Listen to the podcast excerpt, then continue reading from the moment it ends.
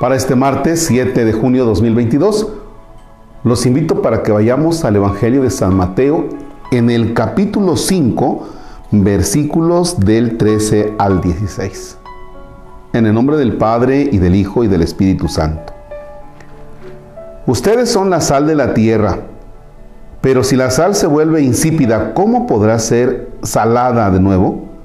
Ya no sirve para nada, por lo que se tira afuera y es pisoteada por la gente. Ustedes son la luz del mundo. ¿Cómo se puede esconder una ciudad asentada sobre un monte? Nadie enciende una lámpara para taparla con un cajón. La ponen más bien sobre un candelero y alumbra a todos los que están en la casa. Hagan pues que brille su luz ante los hombres, que vean estas buenas obras y por ello den gloria al Padre de ustedes que está en los cielos. Palabra del Señor. Gloria a ti, Señor Jesús. ¿De qué manera, de qué manera tú, con la vida que llevas, iluminas a los demás? ¿De qué manera siendo taxista? ¿De qué manera siendo maestro? ¿De qué manera siendo padre de familia? ¿De qué manera siendo ama de casa, siendo maestra, siendo abogada?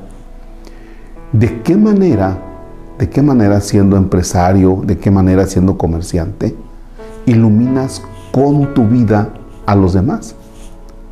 Porque realmente se trata de eso, de que nuestra vida tiene que iluminar a los demás. Este, este México, este mundo, tiene muchísimas oscuridades, tiene muchísimos acontecimientos que más bien son oscuridad. Pero el gran reto del católico en el mundo de hoy, en el, México de hoy, el gran reto no es cuántas imágenes de la Virgen de Juquila tiene, ni cuántas imágenes de San Judas, ni cuántos kilómetros recorre una peregrinación. El gran reto del católico de hoy no es que seamos muchísimos. Ah, es que somos el noventa y tantos por ciento, somos el setenta por ciento de la población católica. No, vamos ganando. Ese es el reto. El reto es cuántos somos nosotros luz para los demás. De ahí que entonces tenemos que plantearnos cómo estoy siendo luz para los demás. Porque ya se los he dicho en otras ocasiones el día en que nos bautizaron, el día en que hicimos la confirmación, la primera comunión, se nos entregó una vela para dejarnos nosotros iluminar por Cristo, pero no quedarnos con esa luz, sino ser el reflejo de Cristo para con los demás, ¿no? Vaya, ese es el, ese es el gran reto. A mí, me, a mí me hace mucho ruido cuando a veces hay personas que nos engañamos, ¿no? Nos engañamos. Hace unos días yo decía, ¿cómo puede ser posible que, pase esto, no?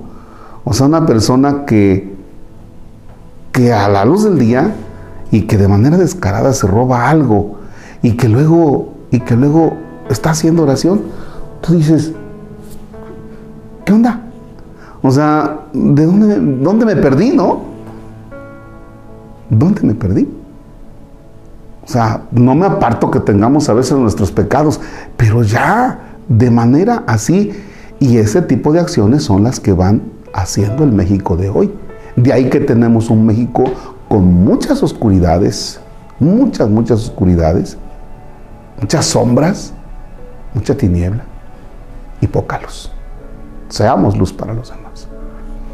Padre nuestro que estás en el cielo, santificado sea tu nombre Venga a nosotros tu reino, hágase tu voluntad en la tierra como en el cielo. Danos hoy nuestro pan de cada día, perdona nuestras ofensas como también nosotros perdonamos a los que nos ofenden. No nos dejes caer en tentación y líbranos del mal. Señor esté con ustedes. La bendición de Dios Todopoderoso, Padre, Hijo y Espíritu Santo, descienda sobre ustedes y permanezca para siempre. Amén. Que tengan excelente día y gracias a quienes están comprando boletos para la rifa de la motocicleta, del brincolín y de los muebles que nos han regalado, porque con eso vamos a echarle otro abono a la construcción del templo. Gracias.